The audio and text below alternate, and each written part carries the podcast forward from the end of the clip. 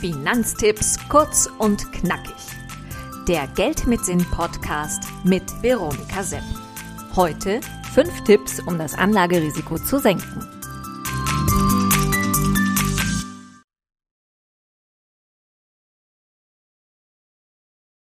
Beim letzten Mal haben wir über das individuelle Risikoprofil gesprochen. Vielleicht hast du ja schon herausgefunden, wie viel Risiko du eingehen kannst und magst. Die unterschiedliche Risikobereitschaft spiegelt sich auch in den verschiedenen Anlegertypen wider. Ganz grob unterteilt gibt es drei Gruppen. Der erste Typ ist äußerst risikoavers und verzichtet lieber auf Rendite, bevor er etwas verlieren könnte. Meist will sich diese Person auch gar nicht um ihre Geldanlage kümmern. Der zweite Typus will Gewinne machen. Das Risiko und der Zeitaufwand sollte sich aber im überschaubaren Rahmen bewegen.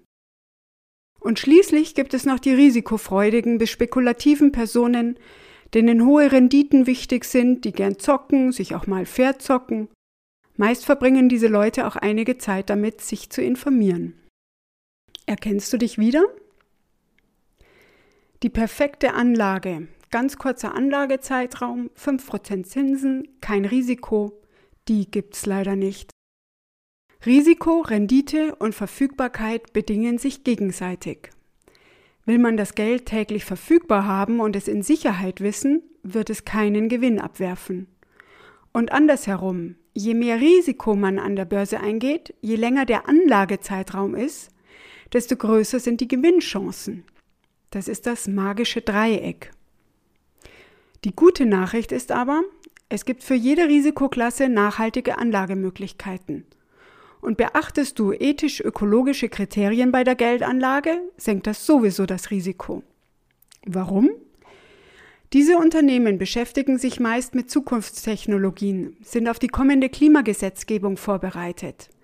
Außerdem halten sie sich an internationale Normen wie der zur Arbeitssicherheit und laufen dadurch weniger Gefahr, einen Kurssturz zu erleiden.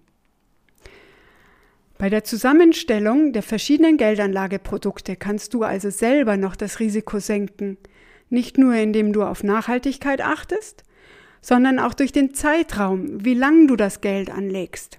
Der sollte möglichst lang sein, zumindest an der Börse.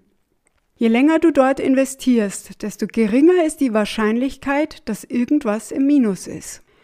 Streu dein Geld möglichst auf viele Aktien, Anleihen, investiere zusätzlich noch in andere Anlageprodukte außerhalb der Börse, wie Immobilien, direkte Unternehmensbeteiligungen, die andere Risiken in sich birgen. Denn Streuung erhöht die Sicherheit. Streue auch bei den Risikoklassen. Wenn du mittleres Risiko eingehen willst, dann wähle Mischfonds, die diesem Risiko entsprechen aber auch sicherere Anleihen und noch etwas Aktien in Form von Fonds oder ETFs, sodass du insgesamt wieder auf ein mittleres Risiko rauskommst.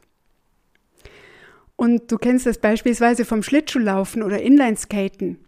Je öfter man etwas macht und sich der Herausforderung stellt, desto leichter fällt es einem, desto mehr Routine entwickelt man.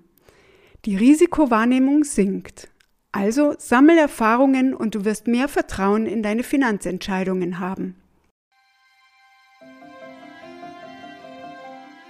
Nehmen wir doch mal ein konkretes Beispiel. Du liest von einer fünf Jahre laufenden Anlage in ein junges Unternehmen, das die neueste Batterietechnik auf Wasserstoffbasis anbietet. Und da wir Strom ja speichern müssen, wird das sicherlich sehr nachgefragt sein. Totalverlustrisiko besteht, aber das Team hat absolutes Know-how und es winkt eine ordentliche Rendite.